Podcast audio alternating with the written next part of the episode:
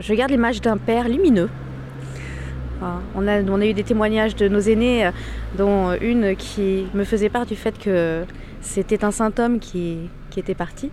Et, euh, et certaines, une autre qui effectivement nous a aussi fait part du fait qu'il avait été là pour, euh, pour elle, pour l'aider à grandir dans sa foi. Et, euh, et qu'effectivement c'était un prêtre qui l'avait aidé à cheminer.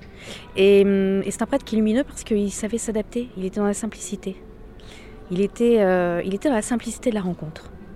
Et il avait euh, une particularité que je trouvais euh, juste assez extraordinaire, c'est qu'il avait à cœur à chaque rentrée de faire un trombinoscope de, tous les nouveaux euh, Louveteau et Jeannette pour être sûr de pouvoir les appeler par leur prénom, chacun, très rapidement, et aller à leur rencontre. Donc c'est vraiment, c'était un prêtre qui était présent et, qui était présent mais tout en discrétion. Il était dans la simplicité.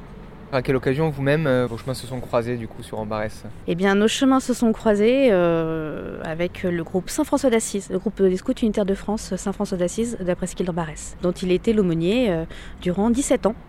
Alors voilà, l'aumônier euh, de la meute et de la ronde, d'où la raison pour laquelle nous, nous ne l'appelions jamais Père François, on- c'était toujours Balou.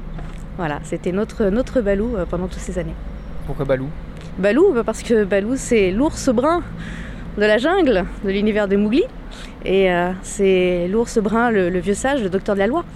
Donc c'est Balou.